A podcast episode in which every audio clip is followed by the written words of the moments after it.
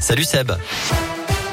Salut Cyril, salut à tous à la une. Ce violent incendie en début d'après-midi au Chambon-Feugerolles, un feu d'appartement au niveau de la rue de la République. Le logement touché se trouve au rez-de-chaussée, mais les flammes se sont propagées aux deux étages supérieurs. Aux dernières nouvelles, neuf personnes ont été secourues. On ne connaît pas leur état de santé. Une dixième manque à l'appel. Une quarantaine de pompiers sont toujours sur place et luttent pour éviter la propagation du feu à d'autres bâtiments. Et 17 engins sont également sur place.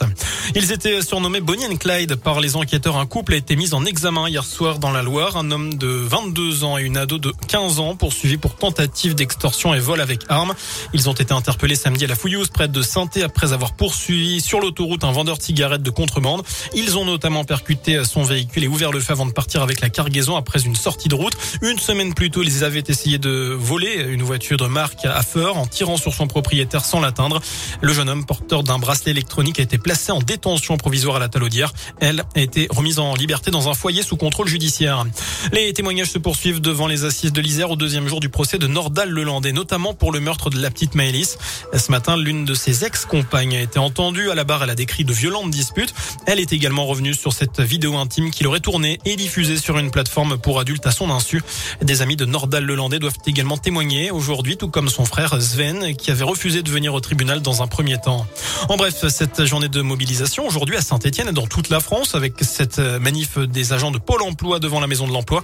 À l'appel de plusieurs syndicats, ils dénoncent leurs conditions de travail réclament des hausses de salaire. Autre manifestation ce matin, celle des personnels du secteur social et médico-social devant les locaux de l'ARS à Saint-Etienne, à l'appel des syndicats Sud et CGT, et qui lancent un SOS pour obtenir davantage de moyens.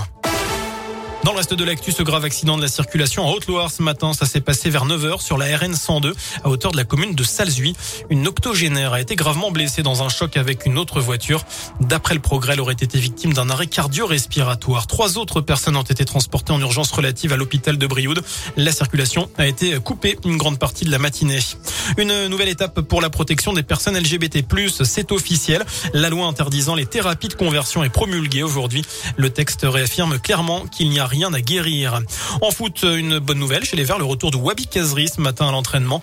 À quatre jours de la réception de Montpellier samedi en Ligue 1, l'ASS qui a conclu son mercato hier avec l'arrivée de deux nouvelles recrues, l'attaquant Enzo Crivelli, mais également le défenseur Falay Sako. Et puis on continue à parler de foot dans ce scoop info, séance de rattrapage ce soir pour l'Olympique lyonnais et l'Olympique de Marseille.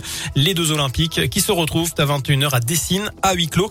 C'est pour rejouer tout simplement le match de la 14e journée de Ligue Rencontre qui avait été interrompue en novembre à cause d'un jet de bouteille sur Dimitri Payet. C'était en tout début de rencontre. Voilà pour l'essentiel de l'actualité.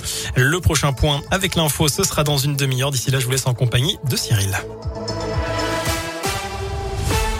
Merci.